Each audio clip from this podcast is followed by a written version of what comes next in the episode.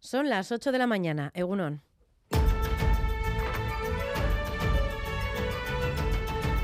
Crónica de Euskadi con Irache Martínez. A mis padres.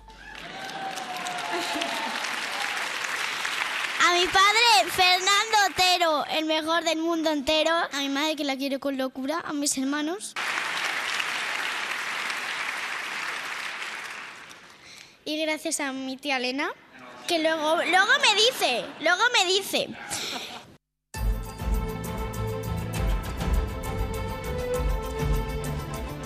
Se llama Sofía Otero, es de Basauri, tiene nueve años y en su corta carrera como actriz se ha llevado ya en la Berlinale el Oso de Plata a la mejor interpretación protagonista por su papel en la película 20.000 especies de abejas de la cineasta vasca Estivaliz Urresola. La joven actriz interpreta a una niña transexual que vive todo ese proceso de asimilación por parte de su familia. La propia Estivaliz Urresola, ayer en la Berlinale, hablaba así de la flamante ganadora del Oso de Plata. Siempre me he sentido bendecida por haberla encontrado en el camino porque era un papel muy complicado. Requería atravesar muchos estados de ánimo, muchas cualidades emocionales. Tenía que hablar euskera, había como muchos deseos. Di con Sofía y yo misma sentí que había sido premiada ¿no? por haber encontrado a esta tremenda actriz. Además, también ha, sido, ha habido otra producción vasca que ha recibido un premio en la Berlinale, el premio especial del jurado dentro de la sección Encounters. Se trata de la película Samsara, dirigida por el gallego Lois Patiño, en la que ha participado el artista sonoro lesacarra Xavier Erquicia. El guion lo ha escrito la castellistarra Garbiñe Ortega junto al propio director. Esta película está rodada en Laos, en un templo budista. Es una producción de la productora donostiarra Señor y Señora.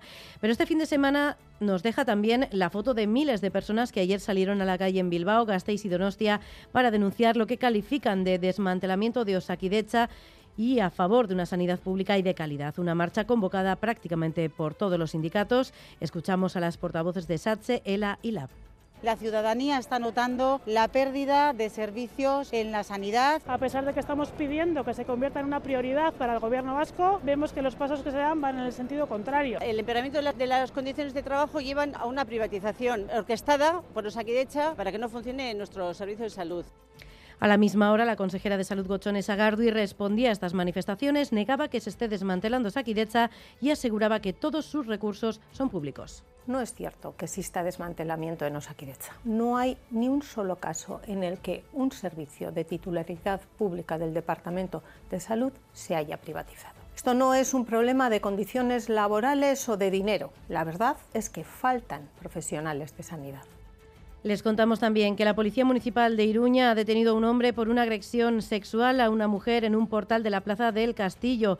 ¿Qué más datos tenemos, Xavi Segovia, Gunón? Eh, sí habría ocurrido sobre las 5 de la madrugada del sábado en un portal de la Plaza del Castillo en Iruña. Habría sucedido cuando la joven volvía a su casa, momento en el que fue abordada por un hombre que la llevó a la fuerza hasta un portal donde habría consumado esta agresión. Alertada por los gritos de la mujer, una vecina del edificio acudía en su ayuda y alertaba a la Policía Municipal que activó el protocolo contra agresiones sexuales. La víctima, tras recibir las primeras asistencias en el lugar, fue evacuada al Hospital Universitario de Navarra. Gracias a la descripción facilitada por la víctima, pocas horas después, un joven fue detenido como presunto autor de esta agresión sexual. El arrestado podría pasar en las próximas horas a disposición judicial. Y les damos también un dato en esta portada. Cuchabank ha obtenido en 2022 un beneficio neto de más de 330 millones de euros casi un 53% más que el año anterior.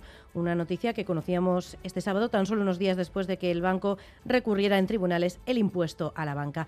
Vamos ya con los deportes. John Zubieta, Egunon. Hola, Egunon. La Real Sociedad cayó por 1-0 en Mestalla ante el Valencia. Un gol en propia meta de Zubeldia al borde del descanso derrotó a los donos tierras que no pudieron con la intensidad de los valencianistas. En cuanto al Atlético, se mida a las dos en San Mamés al Girona. Valverde anunció que Unai Simón será el portero titular y no facilitó lista de convocados. Está por ver si Íñigo Martínez y Ander Herrera estarán incluidos en ella. A las 9 de la noche, Osasuna se enfrenta al Sevilla en el Sánchez Pizjuán. Lo hará sin Rubén Peña y Rubén García por lesión. Además, hay algún jugador que ha arrastrado fiebre y es duda para hoy. El Alavés no pudo lograr su sexta victoria consecutiva y empató a cero con el Cartagena en Mendizorroza. El equipo de Luis García Plaza no pudo hacerse con el liderato. En pelota, Irribarría y Rezusta ganaron 22-10 a Peña y Mariz Currena en el Labrid, con lo que tendrán ventaja en el playoff. En balonmano, el Vidasoa ganó al Valladolid 32-37 en Pucela y el Betionac cayó por 24-25 ante el Atlético Guardés.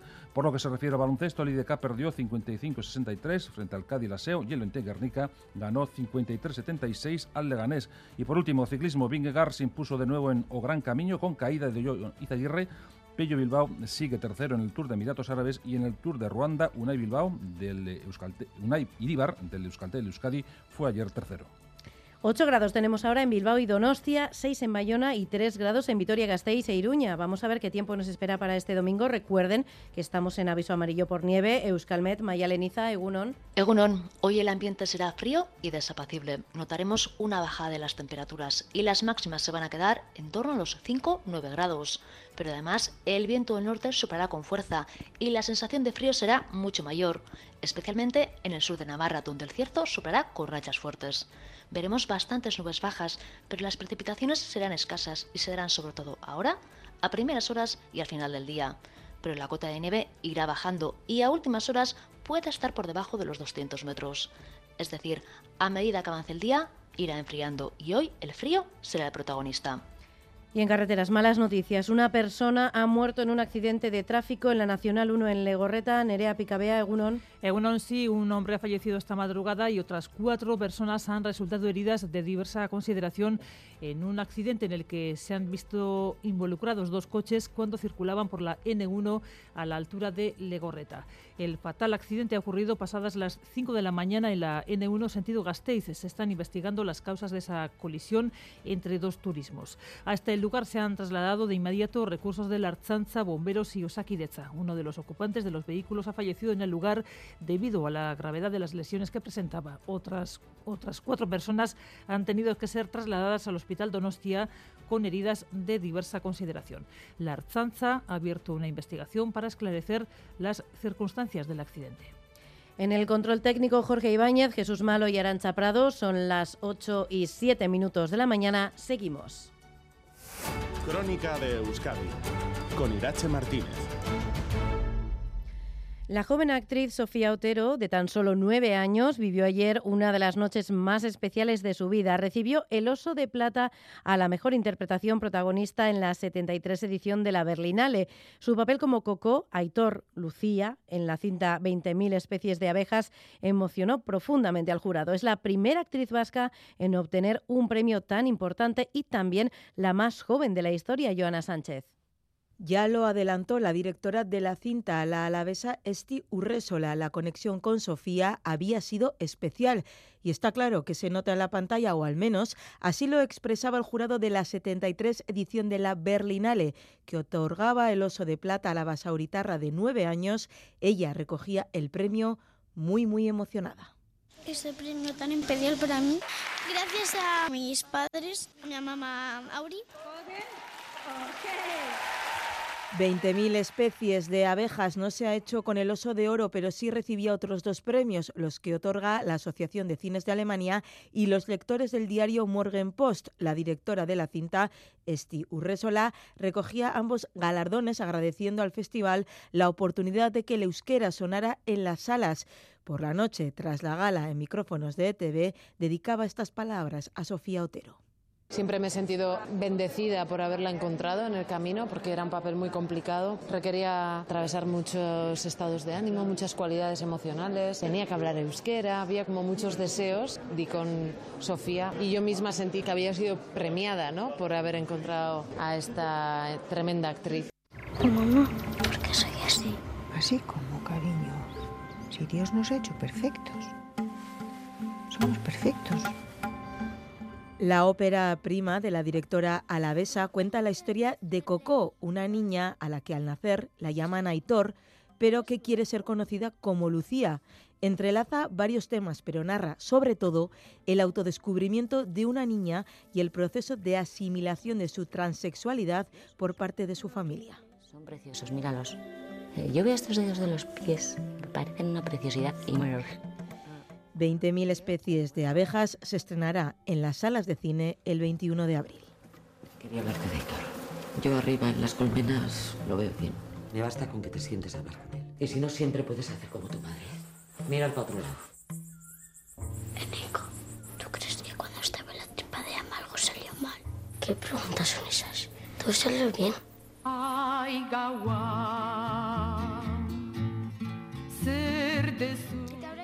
Otra producción vasca también ha recibido un galardón exequo, el premio especial del jurado dentro de la selección de la sección Encounters. Se trata de la película Samsara, dirigida por el gallego Lois Patiño, en la que ha participado el artista sonoro Lesacarra Xavier Erquicia. El guion lo ha escrito la gasteizarra Garbiñe Ortega junto al propio director. Esta película está rodada en Laos, en un templo budista. Es una producción de la productora Donostiarra Señor y Señora.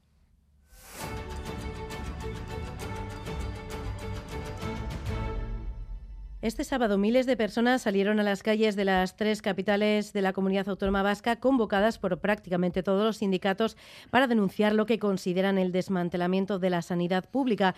Entre otros asuntos denunciaban la precariedad de la atención primaria o la temporalidad de las y los trabajadores que supone cerca del 50%. Xavi Segovia. Sí, los sindicatos denunciaban ayer que Osakidecha está desmantelando de manera progresiva el sistema vasco de salud. Miles de personas se echaban a la calle en las tres capitales de la comunidad autónoma vasca para pedir mejoras en la gestión. El sindicato de enfermería SACHE pedía desbloquear la mesa de negociación sectorial en un momento, dicen, donde la ciudadanía percibe ya una falta de servicios sanitarios. Desde el sindicato la pedían voluntad política para solucionar los problemas que afectan, dicen, al Servicio Vasco de Salud. ELA, por su parte, criticaba la precariedad laboral que sufren los trabajadores de la sanidad pública vasca. Reclaman que esta crisis se convierta en una prioridad para el gobierno vasco. Escuchamos a Maya Mayor de Sache, Ana Teresa Álvarez del sindicato Y a Esther Saavedra de ELA. Aunque el Departamento de Salud lo niegue, la ciudadanía está notando la pérdida de servicios en la sanidad y la situación del personal. Pedimos voluntad política porque de ello depende que realmente se puedan solucionar esos problemas, pero bueno, pues desgraciadamente, a pesar de que estamos pidiendo que se convierta en una prioridad para el gobierno vasco, vemos que los pasos que se dan van en el sentido contrario. En un desmantelamiento progresivo de nuestra sanidad. El empeoramiento de las, de las condiciones de trabajo llevan a una privatización orquestada por los Osakidecha para que no funcione nuestro servicio de salud. Comisiones Obreras calificaba de desastre la gestión actual de Osakidecha y reclamaba un cambio radical en las políticas con su personal y finalmente UGT mostraba su hartazgo por la falta de personal y también por la alta temporalidad que sufren. Prácticamente a la misma hora, la consejera de Salud, Gochones Agardu, respondía a estas manifestaciones, negaba que se esté desmantelando Saquidecha y aseguraba que todos sus recursos son públicos, Susana Armentia. Sí, la consejera niega de nuevo la mayor e insiste, no hay desmantelamiento ni privatización. No es cierto que exista desmantelamiento en Osakidecha. No hay ni un solo caso en el que un servicio de titularidad pública del Departamento de Salud se haya privatizado. Gochones y señala nunca se han destinado tantos recursos a la sanidad pública como hasta ahora. No es cuestión de dinero, el problema es la falta de personal médico. Esto no es un problema de condiciones laborales o de dinero. La verdad es que faltan profesionales de sanidad déficit de personal especialmente grave en algunas especialidades. Especialmente en medicina de familia y comunitaria y en pediatría, algo que ocurre en toda Europa. El presupuesto en sanidad se ha incrementado un 43% en la última década, destaca la consejera, hasta alcanzar los 4.600 millones de euros este año. En el Parlamento, las ondas de Radio Euskadi y los parlamentarios han pedido diálogo entre el Departamento de Salud y los sindicatos para buscar soluciones. La Gelchale Leixuri Arrizabalaga niega que se esté desmantelando Saquidecha y recuerda que de manera generalizada falta personal médico. Por su parte, Iker Casanova de H. Bildu pide no caer en la hipérbole, pero afirma que las listas esperaban a más y la sociedad se está percatando. Por todo ello y para revertir la problemática, Eka Enrico del PSE, John Hernández del Car Podemos y Carmelo Barrio de PP Ciudadanos piden sentarse a negociar. Les escuchamos. Hay problemas, pero no hay recortes ni, ni estamos dentro de una grave crisis sin precedentes. Caer en la hipérbole a veces eh, te hace perder credibilidad, pero Saquicha está perdiendo calidad a ojos vistas. Sí creo que hace falta diálogo con los sindicatos y los profesionales y yo creo que el departamento se tiene que empeñar y abordar. Lo primero que hay que exigirle al gobierno vasco se siente en serio. Entiendo también que a veces hay falta de diálogo por parte del gobierno, es clamoroso también en algunos ámbitos como en la sanidad. Cuchabank ha ganado en 2022 un 53% más que el año anterior. En total, el banco ha obtenido un beneficio neto de más de 330 millones de euros, una noticia que conocíamos este sábado, tan solo unos días después de que el banco recurriera en tribunales el impuesto a la banca Xavier Urteaga. Cuchabank ha cerrado el 2022 con un beneficio neto de 330 millones de euros, un 52,7% más que en 2021. Son resultados inferiores a los obtenidos antes de la pandemia. La contribución fiscal del grupo supera los 430 millones de euros. En 2022 los ingresos por servicios han crecido un 1,3%. Cuchabank es la cuarta mayor gestora de patrimonios del mercado y el tercer grupo en cuanto a suscripciones en fondos de inversión. Además, ha distribuido 323 millones entre las fundaciones accionistas. El consejero delegado de Cuchabank, Javier García Lurueña, ha señalado que a pesar del contexto económico, el grupo ha reforzado sus principales indicadores. Como la eficiencia, la solvencia o el ratio de mora con la gestión personalizada y especialista como una de las claves de nuestro modelo de negocio. El presidente del grupo, Antión Arriola, por su parte, ha anunciado la puesta en marcha de una reflexión estratégica sobre el crecimiento y la diversificación en las fuentes de ingresos. Tenemos oportunidades para fortalecer orgánicamente muchas de nuestras áreas de negocio y en algunas de ellas ya se han comenzado a valorar nuevos y ambiciosos planes de expansión ha asegurado que el objetivo es dar un paso más allá sin cambiar el ADN y la cultura del grupo. La vicelendacari segunda y consejera de Trabajo y Empleo, Idoia Mendía, proponía esta semana que el 8 de marzo, Día Internacional de la Mujer, sea fiesta laboral en Euskadi el año que viene. Por ahora es solo una propuesta. En el Parlamento Las Ondas de Radio Euskadi los partidos se mostraban abiertos a reflexionar sobre el tema con diferentes matices. Pepe Ciudadanos ha sido el que más se distanciaba de la propuesta, Lier Puente. Para el socialista de Caen Rico, la propuesta de la consejera Idoya Mendía para que el 8M sea festivo es valiente y audaz. Y es valiente y audaz porque en los últimos años es verdad que hemos oído muchas reflexiones en torno a la necesidad de incorporar eh, festividades feministas, pero se quedaban en eso, en meras reflexiones. Pero esta es una decisión que se deberá adoptar en el Consejo de Gobierno junto al PNV, que aboga por abrir un proceso de reflexión. Leisuria Rizabalaga abogamos o instamos al Gobierno vasco a que de un proceso de, reflexión junto con Emacunde y con los, los, agentes sociales. Justamente la próxima semana llega al Parlamento vasco una propuesta del Carrequín Podemos IU para incorporar referentes feministas en el calendario. John Hernández que en un calendario laboral copado por, por, festividades religiosas tiene que haber cabida en estos momentos. Nos parece importante, interesante que tenga cabida pues ese reconocimiento al movimiento feminista. Por su parte, para Iker Casanova de EH Bildu es una ocurrencia y para Carmelo Barrio de PP Ciudadanos tiene tufo electoralista puede debatir, pero lo debe debatir quien lo debe debatir, quien tiene el protagonismo y el liderazgo moral de la lucha feminista. No es el gobierno vasco ni tampoco somos los partidos políticos, ¿no? Por tanto, nos parece un poco ocurrencia. Tiene un tufo absolutamente oportunista y absolutamente electoralista, ¿no? Este tipo de, de debates no son una prioridad. Barrio pide no modificar el calendario festivo actual. Y este sábado los partidos realizaban actos de precampaña, lo resumimos con Eder Carrero.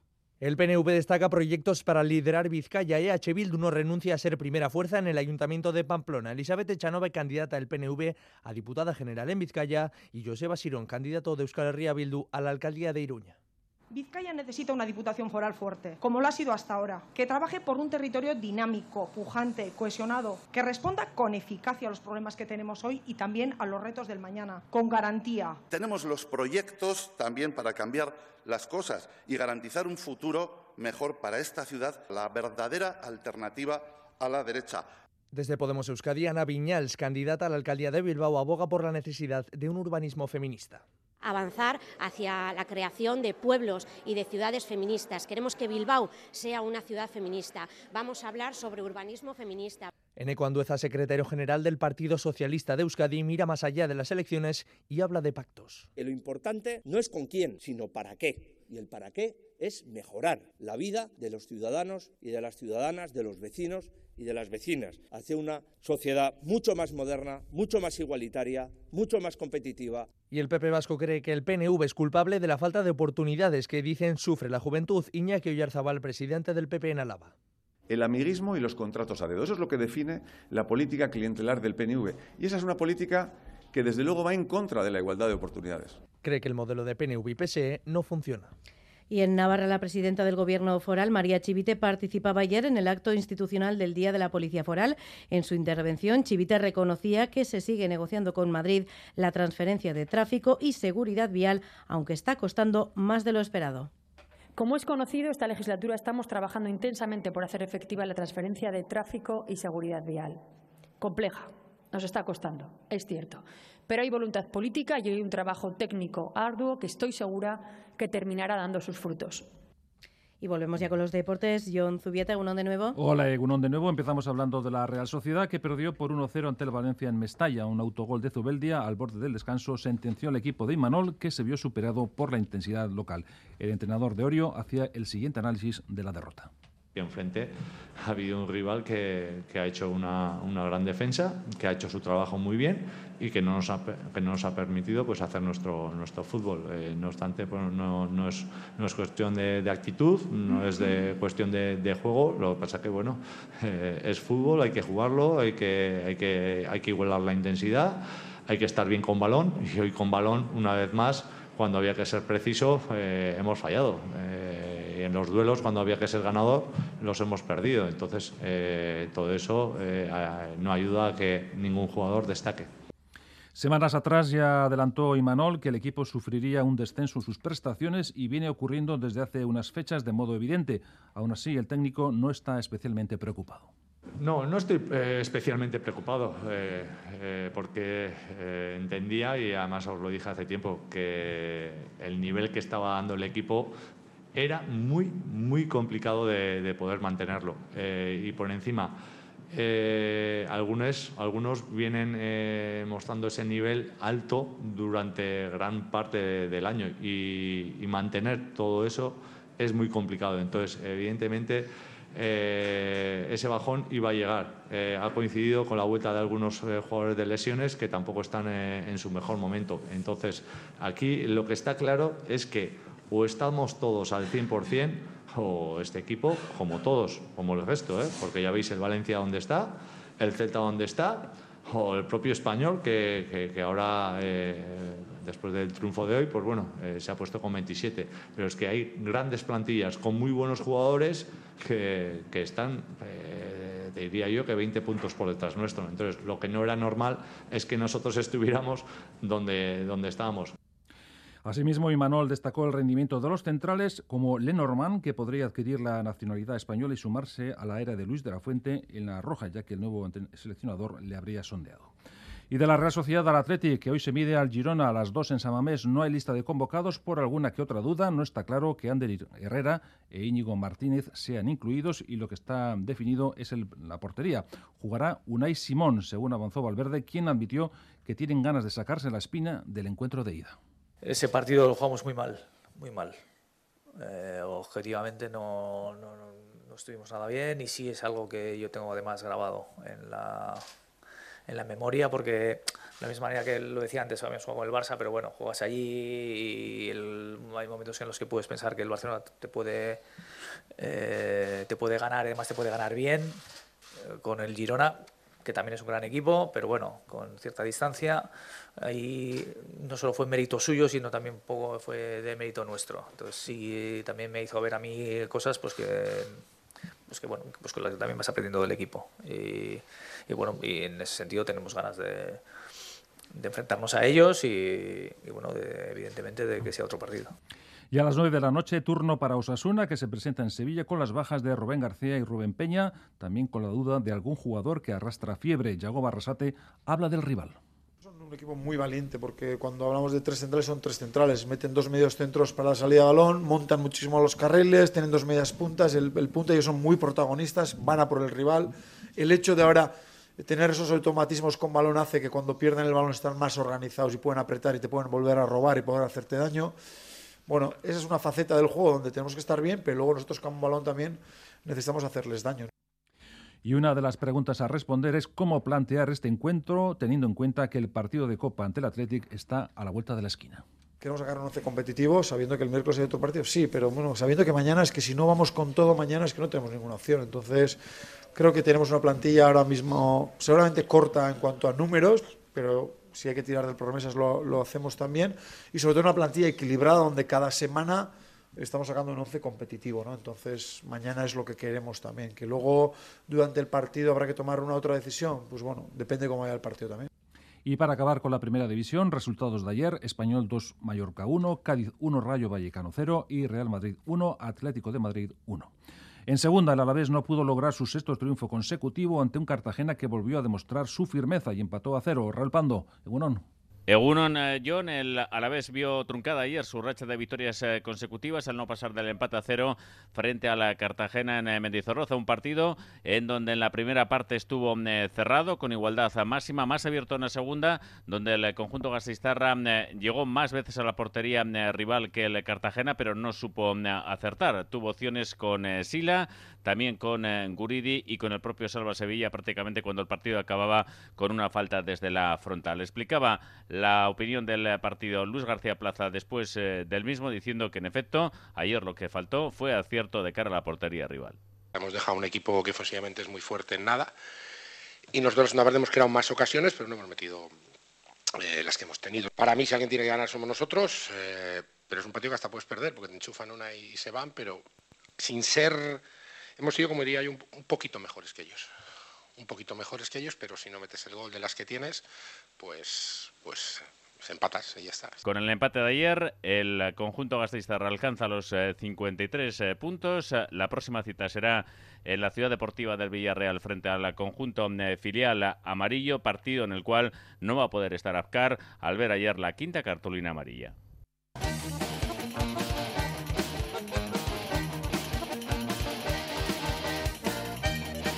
Hablamos eh, de pelota, de un nuevo triunfo del dúo Irribarría Rezusta ante Peña Mariz Currena. Miquel Bilbao nos sirve la información. Miquel, Egunon. Egunon, John, día completo para la pareja de Aspe. Irribarría y Rezusta ganaron, tendrán ventaja en el playoff y además el Darama se despidió de un torneo oficial con victoria. Irribarría ha jugado tres partidos durante este pareja y ha ganado los tres. Además, el 22 a 10 de ayer permite a los de Aspe tener ventaja en el playoff. Iker Irribarría. Sí, yo creo que pues bueno, me he quitado una mochila encima esta semana y bueno, se juega mucho más tranquilo, ¿no? Aparte de eso, pues hoy el frontón me ha animado mucho y, bueno, eh, ha sido un poco un dragón ¿no? de, emociones, pero, pero bueno, hemos intentado aguantar lo mejor posible. Hemos hecho creo que un partido bueno, eh, tanto en ataque como en defensa y, bueno, pues eh, para adelante. Sin duda, Rivalría fue el mejor del partido, hizo 11 tantos ante unos rivales negados. La derecha de Maris Currena ayer no funcionó, jugó con demasiado taco, falló 10 pelotas y con ese dato se explica mejor la derrota de los ayer azules. Peña, Yonander Peña hablaba así de su zaguero.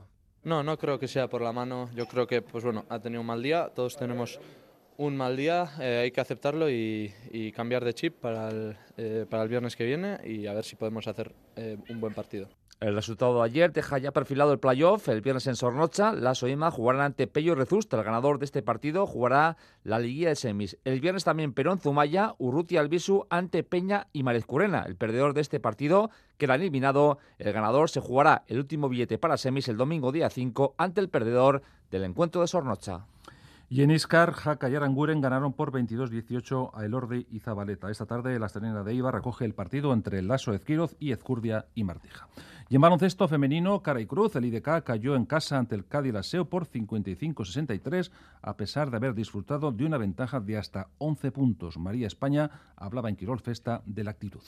Sí, es, lo que te he dicho, hemos empezado muy bien, cuando las metemos es todo muy bonito, pero cuando la fallamos el equipo tiene que seguir empujando y lo que hemos hecho ha sido bajar los brazos y sobre todo la cara, que yo siempre es lo que digo, ¿no? Eh, que hay que traer buena energía y que cada una se tiene que preocupar de su energía y traerla también al equipo, ¿no?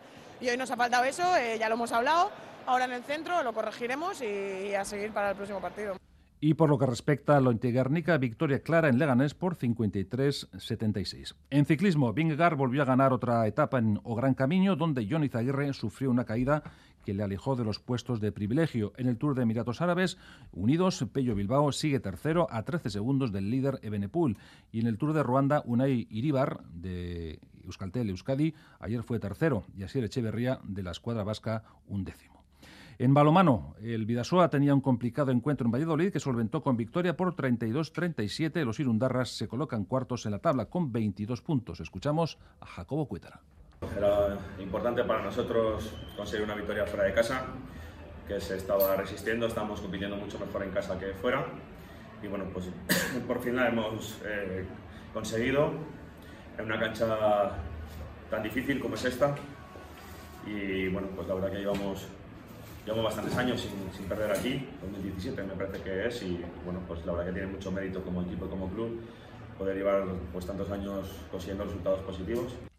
Asimismo, el Betioná cayó por 24-25 contra el Atlético Guardés. Y una última noticia, porque el atleta sueco Armand Duplantis estableció ayer un nuevo récord del mundo de 6.22 en Pértiga durante la reunión All-Star de Pértiga celebrada en Clermont-Ferrand, en Francia. Nada más, hasta aquí el tiempo del deporte. Agur.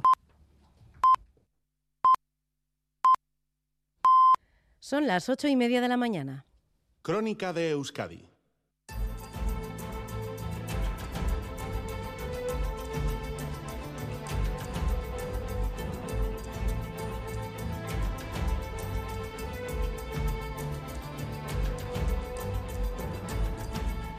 Tenemos ahora 8 grados en Bilbao y Donostia, 6 en Bayona y 3 grados en Vitoria-Gasteiz e Iruña. Vamos a ver qué tiempo nos espera para este domingo. Estamos en aviso amarillo por nieve, por cierto. Euskalmet, Mayaleniza, Egunon. Hola, Egunon. ¿Cuál es el pronóstico para las próximas horas?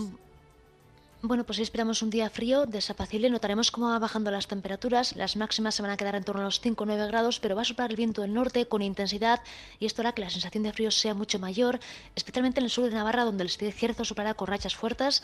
Además, veremos bastantes nubes bajas, pero las precipitaciones van a ser escasas, se darán sobre todo ahora, a primeras horas y luego al final del día, pero la cota de nieve va a ir bajando y a últimas horas puede nevar por debajo de los 200 metros. De modo que hoy, a medida que avance el día, irá enfriando y el frío será el protagonista. Y para mañana lunes también se espera un pronóstico similar. Bueno, mañana esperamos un día más invernal, la cota de nieve puede bajar hasta el nivel del mar, puede precipitar un poquito más que hoy, pero sobre todo en las horas centrales del día. Además, seguirá soplando este viento intenso del norte, el ambiente será muy frío y es posible que las máximas no superen los 2-5 grados, de modo que mañana continuaremos con más frío y veremos nevar. Pues nada, abrigarse. Es que ricas como Mayalen. Agor. Quiero arte. En carreteras, malas noticias. Nerea Picabea. Eh, en sí, un hombre ha fallecido esta madrugada y otras cuatro personas han resultado heridas de diversa consideración en un accidente en el que se han visto involucrados dos coches cuando circulaban por la N1 a la altura de Legorreta. El fatal accidente ha ocurrido pasada la medianoche en la N1, como decimos, sentido Gasteiz. Se están investigando las causas de esa colisión entre dos turismos. Hasta el lugar se han trasladado de inmediato recursos de la Arzanza, bomberos y Osakidetza. Uno de los ocupantes de los vehículos ha fallecido en el lugar debido a la gravedad de las lesiones que presentaba. Otras cuatro personas han tenido que ser trasladadas al hospital Donostia con heridas de diversa consideración. La Arzanza ha abierto una investigación para esclarecer las circunstancias del accidente. Es que ricas con Nerea, enseguida está con nosotros Hichaso Atucha. Te juegas tu dinero, te juegas tus amigos, tu familia, tu futuro. Una apuesta y otra más. Y así lo puedes perder todo. Con el juego online, los juegos instantáneos, las apuestas deportivas, los rascas, juega con responsabilidad. Retirarse a tiempo es una victoria. Gobierno vasco, Euskadi, bien común. Esta noche en ETV2 viajamos a la encantadora capital de Estonia, uno de los países bálticos. Es un destino muy popular tanto en verano como en invierno y ofrece cientos de actividades. El casco viejo de Tallinn es el casco viejo medieval mejor conservado de todo el norte de Europa. Y sus torres, murallas, callejuelas y casas antiguas parecen un decorado medieval. En Vascos por el Mundo, Tallinn. Esta noche en ETV2. Historiako aurkikuntza arkeologiko handiena egin dut. Eraztuna! Ez dago! Desagertu eginda! Berreskuratzeko modu bakarra dago. Zien mundura joatea. Ua! E, begira! Urdi hori erabil dezakegu! Momiak, otxaileko gehieta lau zinemetan baino ez. Este domingo en Más que Palabras visitamos el románico sobre el terreno de los valles de Valdivielso y Manzanedo en las Merindades. Tendremos oportunidad de echar un vistazo al último trabajo de Bartolomé Seguí. Se titula Boomers. Él es un boomer y lo acaba de escribir y también dibujar. En la semana D tendremos que visitar Arco, que para eso el arte es tendencia estos días, y tiempo también para hablar de emancipación, cómo se emancipan los jóvenes, qué piensan de ese momento de libertad. Este domingo, Más que palabras, con Almudena Cacho, a las 9 de la mañana en Radio Euskadi.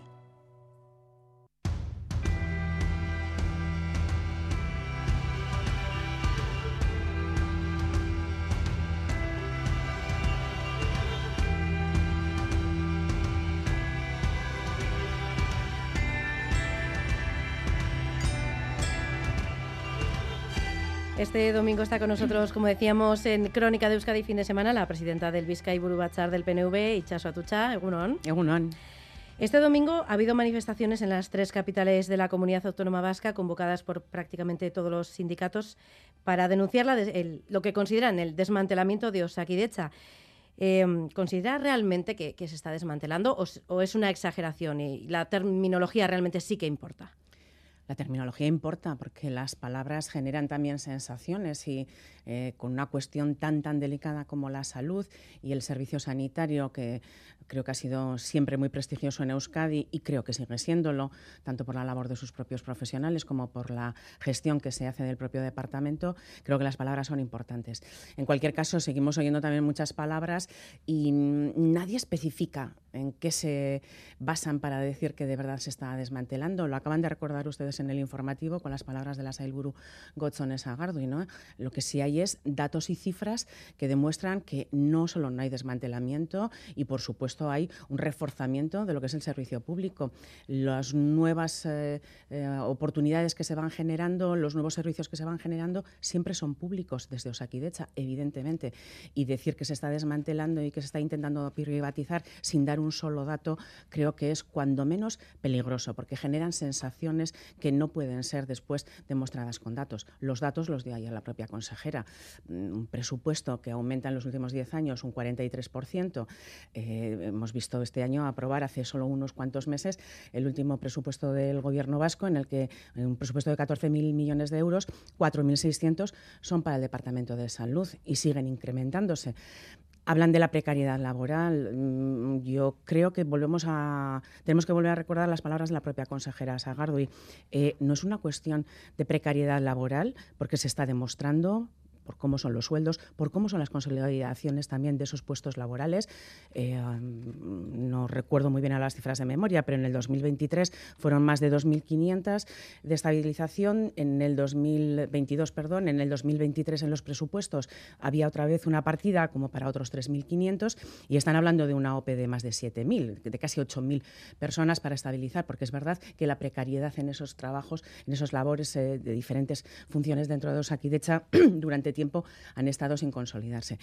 Pero decir eso obviando que lo que no hay es suficientes facultativos, creo que eso es lo que tiene que ser ahora prioritario a la hora de hacer también políticas activas que puedan llevar a que los estudiantes y las estudiantes de medicina quieran eh, ir hacia la medicina familiar y comunitaria o hacia pediatría, que son dos de las grandes especialidades que más faltan. Eh, hace poco ha habido exámenes del MIR y en todos los medios de comunicación, incluidos los de Radio Euskadi, hemos oído una y otra vez como eh, los alumnos y alumnas que han estudiado medicina y que ahora ya estaban en el MIR, eh, los médicos y médicas, estaban diciendo mm, a qué especialidades querían abocar su carrera profesional y yo creo que no recuerdo una sola mujer ni hombre que haya estudiado medicina que estuviera diciendo que quería ser médico de familia o que quería ser pediatra, ¿no? Eh, Esto sí que es duro, con lo cual a lo mejor hay que incentivar de alguna otra manera ese tipo de profesiones y tener en cuenta que después de un montón de años también en el que las la carrera de medicina ha tenido tantas limitaciones por parte del Estado a la hora de las matriculaciones, porque también tenían luego problemas para poder hacer mires, pues eh, todo ello unido nos trae a una situación que, por cierto, no vive solo Euskadi ni solo el Estado, se está viviendo en toda Europa, que es una falta de personal sanitario que creo que hay que implementar. Y a partir de ahí, evidentemente, relación máxima con los sindicatos, con los representantes de los trabajadores y trabajadoras, de usuarios, etcétera, etcétera, que no puede ser de otra manera. Ujú. Eh, decía que no había eh, datos que corroboraran que se está desmantelando Osakidecha, pero lo que sí hay son sensaciones porque realmente eh, la sanidad pública es algo con lo que mm, bueno, eh, todos estamos en contacto y, al final las personas tienen experiencias propias, sufren esas listas de espera. no sé si tiene, cree que la sociedad tiene la sensación de que la joya de la corona, que era Osakidecha, pues se está viniendo un poco abajo porque realmente antes no aparecía entre las preocupaciones de, eh, de los vascos y vascas y ahora, por ejemplo, en el sociómetro eh, es la segunda preocupación. Entonces, bueno, Quiero decir, algo tendrá, tendrá que ver, ¿no? por lo menos es una sensación que tiene la ciudadanía, que no se lo han contado, sino que, lo vive. Es una sensación real que, unido a lo que antes decíamos sobre las palabras que se utilizan, es real. A ver, nosotros eh, somos parte de esta sociedad, eh, somos usuarios y usuarias de la sanidad pública vasca y también lo son nuestras familias y tenemos que esperar tiempo para una consulta o alguien no nos ha cogido el teléfono. Esto nos ha pasado en mm. primera persona, evidentemente pero también tenemos que decir que esa sensación no se generaba cuando no éramos la comunidad del Estado con menos lista o con menos tiempo en las listas de espera, que sí lo somos ahora. No justifica nada ¿eh? y siguen siendo amplias en algunos ámbitos, pero ¿por qué antes no se generaba esa sensación? Quizás porque otro tipo de problemas eran suficientes para alterar las sensaciones y la vida cotidiana y sobre todo la confrontación política. Eh, ayer en estos mismos micrófonos escuchábamos hablar de las listas de espera eh, sin hacer comparativa con nadie, es que seguimos siendo la comunidad del Estado donde las listas de espera son más reducidas. Amplias, largas, sí. Que no nos cogen el teléfono cuando llamamos a veces a nuestro centro de salud, también. Y eso hay que solucionarlo, evidentemente, y eso es personal pero vamos a utilizar los datos eh, para que ese tipo de sensaciones que se generan a veces de forma muy condicionada, por lo menos se puedan demostrar con datos que no son así. ¿Y qué va a hacer el PNV como partido y como partido sobre todo mm, eh, que sustenta al gobierno vasco principalmente para intentar eh, por lo menos que mejore la situación o que la ciudadanía se sienta bueno que, atendido, bien atendido ¿no? en no saque de hecha? Creo que la ciudadanía se siente bien atendida una vez de que ya está dentro del circuito de Osakidecha. También me gustaría dejarlo claro porque si no eh, podemos estar confundiendo el hecho de que esa atención sea más o menos temprana en cuanto a rapidez en la respuesta a que después la calidad del servicio prestado se esté viendo mermada, que creo que esto es muy difícil de mantener. Podrán decir lo que quieran, pero creo que es difícil de mantener. Y, por cierto, es un dardo envenenado contra la gente que trabaja en el sistema vasco de salud, con lo cual creo que hay que tener mucho cuidado con eso también. En cualquier caso, creo que la voluntad real, no ya solo de la consejera, del propio Lendakari en este sentido en el Parlamento ha quedado muy claro, la voluntad de seguir implementando medidas que puedan mejorar la situación de esas eh, listas de espera o de atención, por ejemplo, se está viendo también en los propios presupuestos. Los presupuestos suelen ser eh, otra forma de ver también cuál es tu apuesta política real por las cuestiones. Eh, en Euskadi se han abierto y se están abriendo en este momento hasta siete centros nuevos sanitarios, una cosa que no se está dando en otros lugares de Europa Europa, donde hay países que no han abierto un solo hospital o un centro de altas prestaciones desde hace muchísimo tiempo, muchísimos años, en algunos casos incluso décadas. Hay otros nuevos cinco eh, centros más para el tema de salud mental, por ejemplo, que afortunadamente se ha puesto en primera línea y tanto nos preocupa y además se ha vuelto a, generar ahora una sensación de que era una de las olvidadas ¿no? y que también estaba ahí latente y que tenemos que, afrontar. Por lo tanto, eh, seguir en esa línea creo que se ve claramente incluso en los presupuestos, que a veces solo parecen números, pero que en realidad llevan detrás políticas reales. Pues vamos a hablar de números. En este caso, no de Osakidecha, sino de Cuchabank, porque ha ganado en 2022 un 53% más que el año anterior. En total, el banco ha obtenido un beneficio neto de más de 330 millones de euros. Eh, esto lo conocíamos unos días después de que, de que, que Cuchabank va a recurrir ese impuesto a la banca. ¿Qué reflexión le merecen estas dos noticias contrastadas? Ah, pues una buena y otra mm, de preocupación quizás. La buena es que a mí me parece bien que las empresas y también los bancos tengan beneficios. Y si además escuchaban de cuyos beneficios depende también la obra social de las tres fundaciones, pues todavía más, porque eso repercute directamente en la ciudadanía vasca. Y porque además eh, los beneficios de Cuchabank también pagan impuestos en Euskadi y eso significa eh, un importe muy importante para nuestras haciendas que después lo terminarán eh, revirtiendo en políticas políticas públicas, sobre todo políticas sociales. Por lo tanto, desde ese punto de vista, nada que objetar. Por otra parte, nosotros hemos votado en Madrid a favor del impuesto a las grandes fortunas y a la banca, por lo tanto, eh, la posición del PNV en ese sentido es claro. Que lo recurran, bueno, están dentro de, su capacidad de hacerlo y de lo que ellos entienden, eh, no solo Cuchabank, sino el resto de bancos y también las empresas que están recurriendo, su propia defensa. Lo que yo sí creo es que quien más gana tiene que pagar más. Cuando hablamos de fiscalidad justa no lo hablamos solamente para que los ciudadanos y ciudadanas que pagamos nuestros IRPFs eh, tengamos una fiscalidad más fuerte dependiendo de cuánto o mayor dependiendo de cuánto ganemos, sino que también la corresponsabilidad y la responsabilidad social de las empresas en las que yo también creo se vea eh, reflejada en bueno en que cuando están ganando por encima de, lo habitual y en muchas ocasiones además son esas ganancias eh, caídas del cielo de las que tanto habla No estoy diciendo que sea este el caso, eh, creo que eso tiene que repercutir en la sociedad de alguna manera. Sociedad que cuando las empresas y los bancos tienen problemas, también achuchan porque están a través de sus impuestos y con medidas que los gobiernos, algunas veces muy acertadamente además, han tenido que tomar, eh, ayudándoles. Por lo tanto, creo que la corresponsabilidad es de empresas, bancos y sociedad, pero de ellos también cuando tienen eh, ese tipo de beneficios. La redistribución viene a partir también de que la imposición sea justa y sea progresiva. Antonio Ortúzar decía esta semana que hay que acometer cuanto antes la renovación del Estatuto de Guernica, algo que estaba en el acuerdo de legislatura con Pedro Sánchez. También hacía suyas estas palabras Aitor Esteban. Y, por cierto, decía Ortúzar que para abrir esa carpeta con garantías eh, se necesita un clima político propio. Eh, ¿Cuándo va a plantear formalmente el PNV una renovación del Estatuto? Bueno, nosotros ya la hemos trabajado porque, de hecho, eh, el último acuerdo de bases que, al que se llegó en el Parlamento Vasco, evidentemente estábamos también eh, como Partido Nacionalista Vasco y veníamos ya legislaturas anteriores trabajándolo. Es algo que siempre está en nuestra carpeta. El tema está en que cuando se abre y cuando hay un clima más que social, yo creo que político, el social también es importante. ¿eh? Y el otro día en la reflexión que hacía en Cataluña Antonio Ortuzal, el presidente del partido, hablaba también de la importancia que tuvo en Cataluña el que esa sociedad catalana, de una forma muy mayoritaria, abogara, además a través de formas pacíficas y democráticas en todo caso, eh, abogara por otro tipo de resolución. Mm, en Euskadi en este momento podemos tener una situación política suficiente para tratarlo, pero es que esto tiene que llegar después a Madrid. Y, hombre, solo hay que oírles a ustedes a cada mañana para darnos cuenta de que en Madrid, en España, en este momento no hay una ah, situación política suficientemente tranquila como para abordar esto. Y digo tranquila porque no es solo un problema de cercanía de las elecciones, sino de choque entre los grandes bloques y estamos hablando de que los dos grandes partidos españoles, tanto el Partido Socialista Obrero Español como el Partido Popular, eh, estarán o uno u otro en el gobierno cuando esto llegue al Congreso algún día, que espero que así sea y no eh, sin, sin tardar mucho.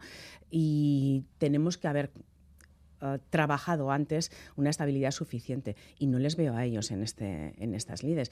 Y primero tiene que haber también otra cosa previa a la que también hacía alusión Antonio Ortuzar el otro día en Barcelona, que es eh, un consenso suficiente y él abogaba porque fuera más amplio que el del, del 79-80 entre los partidos políticos vascos y por parte de la sociedad vasca con un refrendo amplio al acuerdo que se pueda llegar aquí para después llevar a Madrid. lo primero es mirar a Madrid en este caso, porque igual el clima aquí igual ahora es más propicio, pero allí, bueno, para llevar un proyecto que luego sea rechazado, sea objeto de debate, igual no interesa. Sí, eh, sobre todo porque aquí hay que jugar, no digo siempre a seguro, pero por lo menos que haya un poquito de agua en la piscina y en este momento la piscina está bajo mínimos, ¿no? A ver si con estas nieves ahora hay un poquito más de agua, pero no parece que el panorama eh, político en el Estado pueda ayudar. Mientras tanto, creo que es una buena oportunidad también para seguir trabajando en casa. Y en cuanto a fiscalidad, hace ya tres semanas que anunciaron que iban a iniciar eh, contactos con el PSE para hacer una reforma fiscal que llegaría, en todo caso, después de las elecciones municipales y forales. Mm, ¿Hay alguna novedad al respecto? ¿Han sentado ya las bases eh, de alguna cuestión? No, se está trabajando en ello porque eh, han empezado ya con las primeras reuniones. Creo que lo importante en esto es también ver que esa adaptación que haya que hacer o no, porque hay que valorar cómo ha sido la repercusión de la última que se hizo en el 2018, tiene que venir después de una reflexión seria y vuelvo otra vez a lo de los datos. Hay que contrastar, muy bien eh, cómo han resultado y cómo han actuado aquellas adecuaciones y adaptaciones que se hicieron en el 2018, teniendo en cuenta que suelen entrar en vigor o entran en vigor eh, un año después, es decir, entraron en vigor en el 19, eh, hasta el 20 no ves cómo ha sido la actuación y, el desarrollo de esas modificaciones en las rentas recibidas y tenemos que tener en cuenta que después 20 y 21 años de pandemia y 22 años eh, de la invasión eh, rusa en, Ucrania han decidido también eh, muchísimas otras variables sobre la economía que a lo mejor los indicadores que tengamos, aunque a priori parecen positivos porque las recaudaciones han sido positivas, eh, a lo mejor hay que tomarlas también eh, bueno, con cierta precaución. ¿no? Por lo tanto, eh, mucho ojo y sobre todo mucho tiento a la hora de proclamar grandes modificaciones cuando no hay realmente una previa, que la habrá, una previa buena, eh, un buen previo análisis de, la situación. Mm. El haber iniciado estas conversaciones con el PSE para reformar la fiscalidad antes de conocerse los resultados electorales de las próximas elecciones forales, eh, ¿quiere decir que van a reeditar eh, el pacto con los socialistas sí o sí o, lo dejan abierto? Bueno, parece un tópico, pero es real que primero tiene que llegar el día 28 de mayo y ver cuál es el resultado de cada uno de los partidos. Eh, eh, lo hemos hecho así siempre. Nosotros en este momento creo que, pese a algunas declaraciones altisonantes, imagino que por parte de todos, un poquito más de alguien, eh, la relación y sobre todo lo que a la sociedad le ha podido llegar de estabilidad política e institucional del acuerdo del Partido Socialista de Euskadi y del Partido Nacionalista Vasco en los tres ámbitos institucionales, tanto Gobierno vasco, diputaciones forales como ayuntamientos, en muchísimos ayuntamientos además. Eh, creo que el balance está siendo mucho más que positivo. Ese es una buena, eh, ese es un buen comienzo, ¿no? Mm. Para por lo menos situarte el día 28 a la noche. Pero a partir de ahí hay que ir hablando y viendo después, eh, bueno, cuáles son los resultados de cada uno y cuáles son las intenciones de cada cual. Hoy leemos una entrevista en la que eh, Pachín López eh, dice que bueno, le parece casi imposible que pueda haber un acuerdo del Partido Socialista de Euskadi con otras eh, formaciones políticas. lo decía un poco en esa, a partir de una pregunta en la que hablaban de posible alternancia a partir del parto con nosotros. Bueno, todo será cuestión de tiempo también, porque imagino que eso llegará algún día, no sé si ahora, después de las elecciones del 23. Hay elecciones a finales de año, pues, en esa primera, segunda semana de diciembre, imagino, generales. Habrá elecciones el año que viene, europeas y autonómicas. Eh, tenemos muchos momentos para seguir haciendo encuentros y, sobre todo, seguir, yo creo, uniendo diferentes sensibilidades que dan mayorías suficientes para generar estabilidad. Eh, esta semana en la que se han aprobado también las eh, modificaciones de concierto y, eh, del convenio en, el Parlamento español, en el Congreso, las adecuaciones. Creo que nos llevan también a pensar que ese tipo de relación que tenemos y de acuerdos que tenemos en algunos ámbitos que son cruciales y que son básicos en la institucionalización del país, que traen, desde luego, bastante estabilidad y, certidumbre también y una seguridad jurídica suficiente, podríamos también trasladarlo, como lo hemos hecho estos últimos años, a acuerdos posibles. Pero bueno, a partir del 28, pues nada, al día siguiente, el día 29, primeras eh, conversaciones y, a ver cuál es la disposición, porque además a veces pactas con quien quiere pactar contigo, porque no hemos visto mucha disposición por parte de otros partidos en las últimas eh, legislaturas. O sea que ya veremos. Bueno, hay que dar ese mensaje. Igual a partir de ahora le recogen el guante. Sí, suelen hacerlo cuando están en una entrevista, no después cuando nos sentamos a hablar de programas ni de cosas concretas. Pero bueno, siempre estamos dispuestos al diálogo, somos el Partido Nacionalista Vasco. Por cierto, hablaba del cupo del concierto económico. Eh, la semana pasada Inés Arrimadas aprovechó para decir cosas del PNV, como que es un partido corrupto y reaccionario, que al lado del PNV Vox es un consenso progre y que da igual quién gobierne porque el PNV siempre gana. ¿Está de acuerdo con alguna de esas afirmaciones? Eh, entiendo que no. No, con ninguna, pero en cualquier caso, si Vox le parece un consenso progre, imagino que eh, después de las elecciones generales en diciembre podría intentar un acuerdo con ellos. Lo que dudo es si ella va a estar en ese Parlamento y si incluso su formación política va a tener suficiente respaldo como para que pueda ayudar a alguien. Es una más de Ciudadanos. Recordemos cómo surgió Ciudadanos en Cataluña y surgió contra. Eh, también ha estado siempre en contra del concierto y del convenio. Hace y además en aquella intervención que tuvo en el Congreso una, por cierto, además ella es abogado y, habrá estudiado Derecho Constitucional o por lo menos pasaría aquel examen, eh, hace una interpretación absolutamente torticera de lo que significa también que el concierto y el convenio emanen de la propia Constitución y después hayan sido desarrolladas en leyes básicas como el Estatuto y la, la ley del Pero en cualquier caso, eh, tiene un problema en no diferenciar que la especificidad que supone tanto el concierto como el convenio no significan privilegios. Y de hecho, creo que acabamos de pasar estos últimos dos, tres años, después de esta situación de pandemia terrible que hemos vivido, que han tenido repercusiones económicas muy fuertes, y este último año que estamos viviendo también de la invasión rusa en Ucrania, con consecuencias económicas muy, muy graves, no solo en Euskadi, en todo el mundo, una vez más hemos demostrado que la unilateralidad con la que nosotros tenemos que responsabilizar de nuestra propia economía, que es lo que supone después ese concierto. Esa, es un pacto entre dos, pero el riesgo es unilateral de la ciudadanía vasca. Mm, Arrimadas nunca se acuerda de eso. Me gustaría preguntarle también qué le parece eh, la reciente propuesta de la vicelenda Caridoya Mendía para que el 8 de marzo sea festivo en la comunidad autónoma vasca. ¿Qué le parece? Bueno, yo creo que merece una reflexión. Eh, me hubiera gustado que la propuesta se hubiera hecho más para reflexionarla en conjunto que lanzándola así, pero en cualquier caso.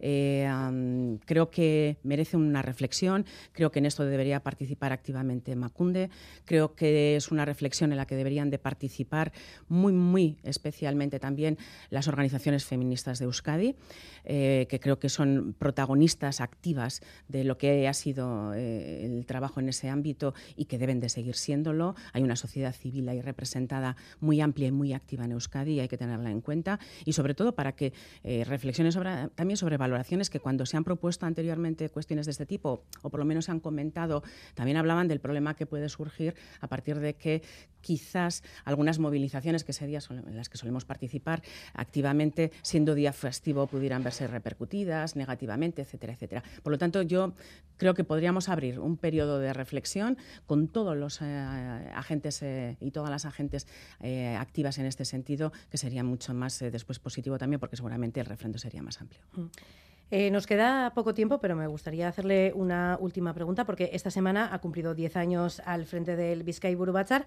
una década después, eh, ¿qué le diría? ¿Qué consejo le daría a la Ichazo Atucha de 2013? Casi no me acuerdo de ella. Eh, no sé poco, no sé muy de consejos. ¿eh? creo que lo que sí le diría es que pudiera mantener durante esos 10 años parte de la inocencia con la que llegó, que es verdad que luego se va perdiendo, pero también me gustaría poder, no a la de entonces, sino a la de ahora, recordarle o recordarme a mí misma porque no voy a hablar en tercera persona a estas alturas de mi vida, pero recordarme a mí misma que aquello por lo que he luchado siempre, no solo estos diez últimos años, sino como afiliada del PNV desde los 16, creo que sigue mereciendo la pena. Y estos diez años al frente del Vizcay me han demostrado que eh, aquello por lo que me afilié sigue siendo eh, actual, vigente y que hacerlo desde diferentes ámbitos, cada cual elige cuál, pero, eh, el cual, pero en mi caso desde la política sigue siendo una opción porque esta sociedad, este país sigue mereciendo muchísimo la pena. Entonces, nuestro esfuerzo, creo que abocado a ello, es eh, algo en lo que debemos de seguir. Le veo emocionada cuando habla. Sí, porque me han pasado muchas cosas buenas. Ha sido diez años de muchísimo trabajo, pero de poder ver desde una atalaya, que creo que es un privilegio, tantas cosas que se hacen en este país que mm, entiendo que no tienen eh, repercusión pública luego porque no hay espacio para todo, pero me gustaría, y a veces lo he dicho, poner una cámara en mi despacho o en aquellos sitios que visito, que a veces son más fuera del despacho, para que pudiéramos ver cuántas ganas hay en este país, cuánta gente haciendo cosas interesantísimas hay en este país y sobre todo cuánta gente comprometida hay en este país con el desarrollo de esta sociedad y por un bienestar mayor.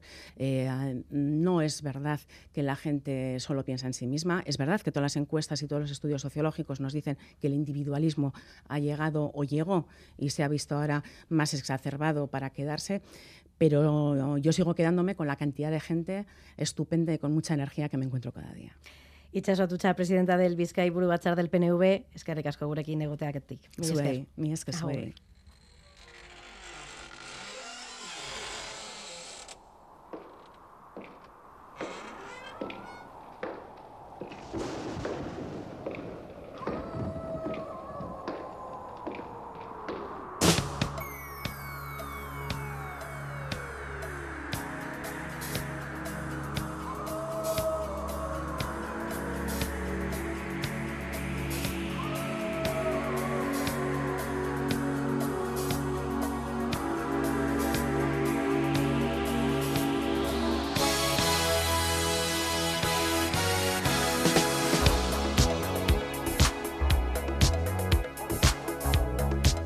Por aquí hay gente bailando ya esta canción, porque tal día como hoy hace 40 años el LP Thriller de Michael Jackson llegó al número uno en Estados Unidos. Hace 40 años, ¿eh? Thriller se ha convertido en el álbum más vendido de la historia y lleva vendidas más de 70 millones de copias. Allí llegamos a las 9 de la mañana. Agur ondo